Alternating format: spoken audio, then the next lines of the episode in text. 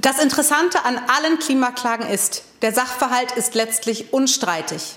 Die Klimakrise ist da, sie ist unglaublich gefährlich und zwar für eine ganze Generation. Die JustizreporterInnen, der ARD-Podcast direkt aus Karlsruhe. Wir sind dabei, damit ihr auf dem Stand bleibt. Mehr Klimaschutz. Dafür ziehen Aktivisten vermehrt nicht nur auf die Straße, sondern auch vor Gericht. Weltweit, in Deutschland und auf europäischer Ebene.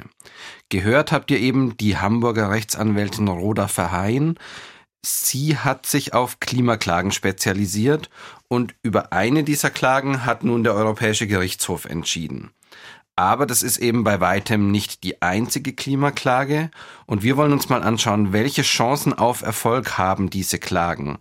Das machen wir heute genauer und damit herzlich willkommen bei den JustizreporterInnen. Ich bin Michael Nordhardt und mit mir im Studio ist heute Claudia Kornmeier. Hi Claudia. Hallo Michael. Claudia, du hast dir das genauer angeschaut. Lass uns als erstes dann auf das aktuelle Urteil des EuGH heute blicken. Wer hat denn da überhaupt geklagt? Also das waren mehrere Familien, zum Teil aus der Europäischen Union, auch aus Deutschland. Eine Familie, die ein Hotel betreibt auf der Nordseeinsel Langeoog. Dann aber auch Familien aus Kenia und von den Fidschi-Inseln. Und unterstützt worden sind die bei diesen Klagen von Umweltorganisationen. Das ist auch meistens so bei diesen Klimaklagen. Also das machen die dann nicht alleine auf eigene Initiative, sondern das ist in der Regel so gebündelt und initiiert von Nichtregierungsorganisationen. Mit einem dieser Kläger, nämlich dem aus Langeoog äh, habe ich gestern auch kurz gesprochen, allerdings per Skype. Also ein Dreh auf Langeoog war im Moment auch unter den momentanen Umständen leider nicht möglich. Aber trotzdem per Skype hat es funktioniert und da hat er uns dann auch nochmal erklärt, was so seine Motivation ist. Also warum er das macht, weil es ist ja nichtsdestotrotz ein anstrengender langer Weg vor Gericht. Meine Motivation ist natürlich ganz klar. Wir leben hier auf der, auf der Nordseeinsel Langeoog. Unser Haus, ähm, jetzt können Sie es nicht sehen, ich sitze ja im Büro, aber es ist ungefähr 50 Meter weg vom Strand, oben auf den Dünen, unser Stammhaus. Und wir bekommen natürlich wirklich jeden Tag aus erster Hand in, zwar immer in winzigen kleinen Schritten, aber wir bekommen es mit, dass sich das Klima wirklich verändert und dass, ähm, dass, dass diese Veränderungen in den letzten Jahren deutlich zugenommen haben. Und ähm, somit haben wir äh, gesagt, irgendeiner muss ja was tun. Nicht? Also es, es kann ja nicht sein, dass alle davon wissen und niemand was unternimmt. Also spürbare Klimaveränderungen quasi als Triebfeder. Was wollen denn die Klägerfamilien genau erreichen? Wie argumentieren die? Also mit dieser Klage vor dem Europäischen Gerichtshof. Da geht es darum, dass sie sagen, die Klimagesetze von 2018 der Europäischen Union, die reichen nicht aus. Die EU müsse mehr tun und der Europäische Gerichtshof soll sie dazu verpflichten. Also kurz gesagt, zu mehr Klimaschutz verpflichten.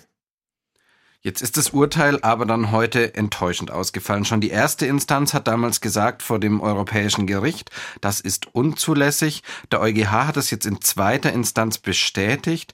Und das bedeutet ja jetzt, dass der Gerichtshof die Klage nicht mal inhaltlich irgendwie sich Genau, also es ging hat. gar nicht so um diese, also die Frage, kann und muss die EU zu mehr Klimaschutz verpflichten. Darum ging es dann nicht, sondern eben um so eine vorgeschaltete Zulässigkeitsfrage. Genau, und die Richterinnen und Richter haben jetzt gesagt, das ist schon mal gar nicht möglich, da überhaupt zu klagen.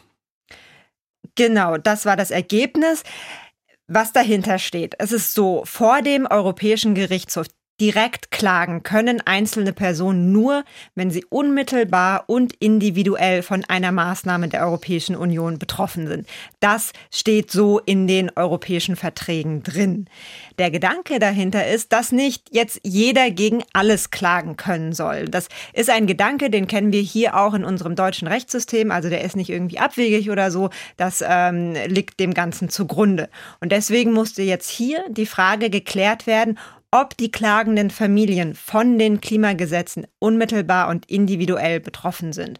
Und da ist der Europäische Gerichtshof eben zu dem Ergebnis gekommen, nein, sie sind nicht individuell betroffen, hat noch in einem zweiten Satz gesagt, allein, dass sich der Klimawandel auf sie, also auf diese Familien anders auswirke als auf andere, also sie zum Beispiel von Dürren, Überschwemmungen, Hitzewellen mehr betroffen seien, das, auch das reiche nicht aus, um klagen zu können. Also du hast es schon gesagt, dahinter also ein bisschen so der Gedanke, da könnte ja jeder klagen, wenn wir das jetzt ermöglichen, oder?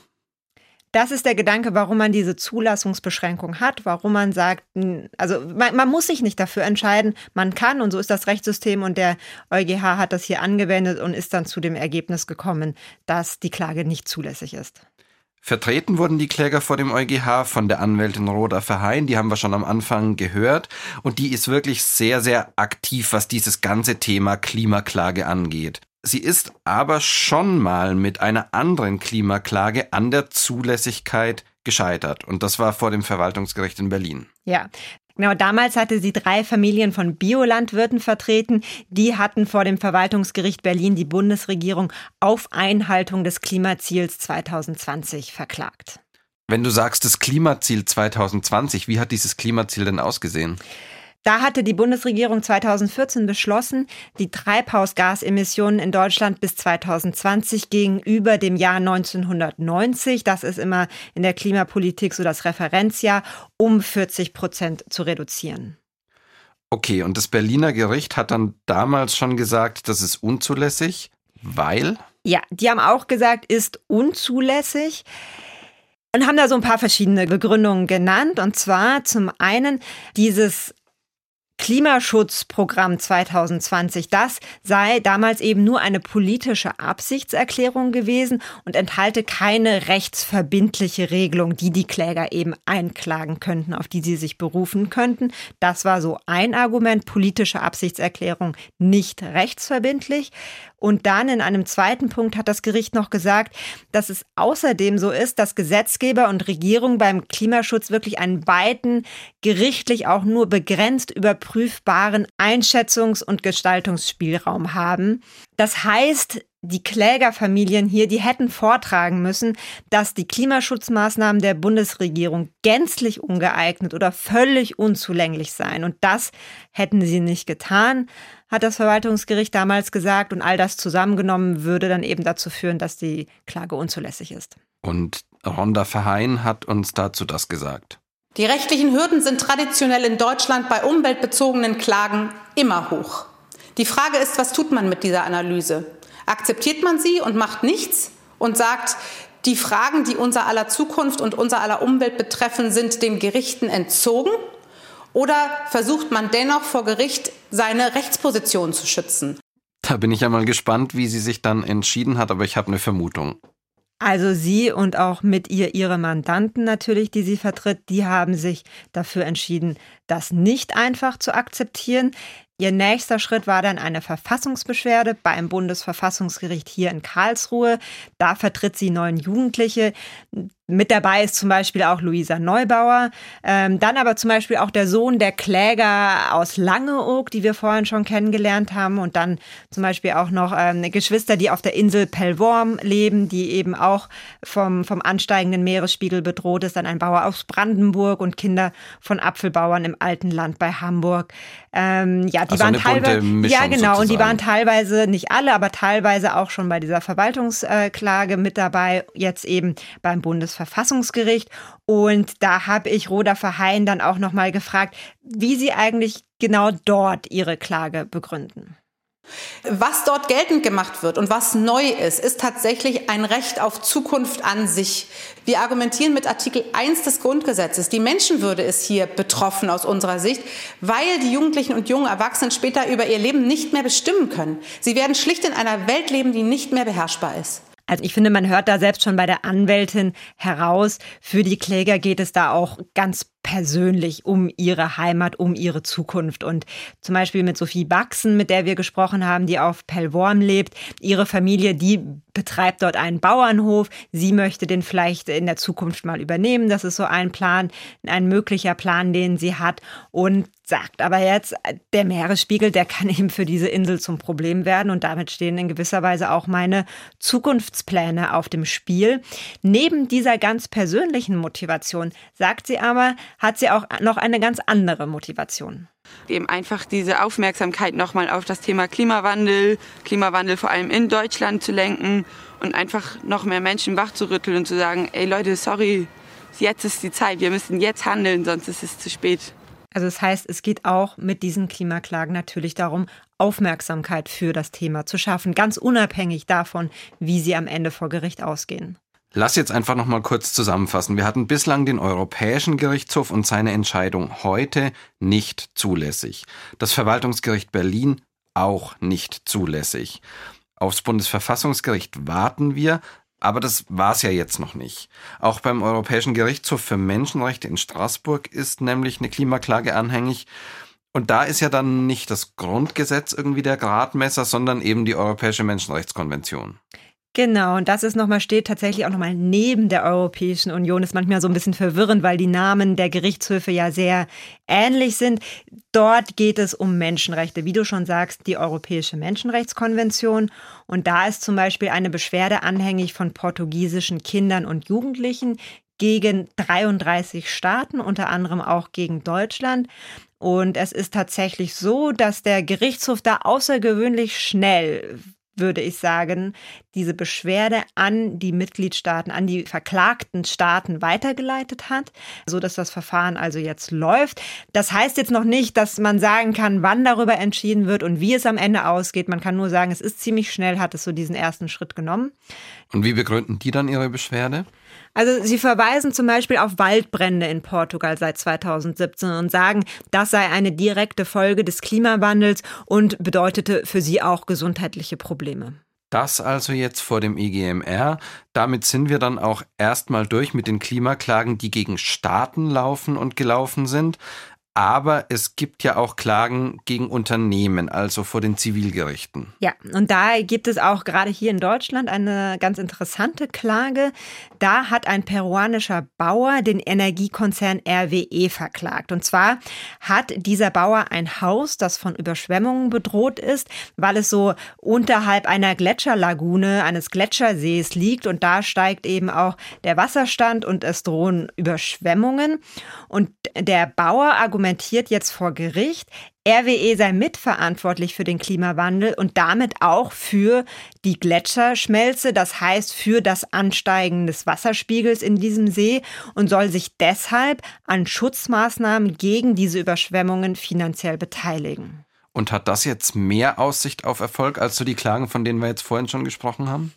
Zumindest hat diese Klage mal die Schwelle der Zulässigkeit überwunden. Das Oberlandesgericht Hamm, das ist da das zuständige Gericht, das hat gesagt, es hält diese Klage wohl für zulässig und deswegen soll jetzt Beweis erhoben werden. Und zwar tatsächlich auch in Peru vor Ort. Also das Gericht wird samt Gutachter sich die Sache dort vor Ort anschauen. Der große Leuchtturm für diese Klimakläger ist ja eine Klimaklage aus den Niederlanden. Und da haben Klimaaktivisten 2019 ein Erfolg für sich verbucht. Und das oberste Gericht in Den Haag hat ein Urteil bestätigt und danach muss dann der niederländische Staat bis Ende 2020 den Ausstoß von CO2 und anderen Treibhausgasen um mindestens 25 Prozent reduzieren. Man sieht also, diese Klagen, die können schon irgendwie auch Erfolg haben.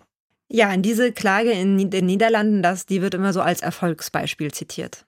Claudia, jetzt aber nochmal zurück auf Anfang, bitte, weil das heute jetzt so der aktuelle Aufhänger für uns war. Lass noch mal kurz auf dieses EuGH-Urteil schauen. Überzeugt dich das, was die Richterinnen und Richter da gesagt haben? Also diese Aussage unzulässig, weil die Kläger nicht individuell betroffen sind.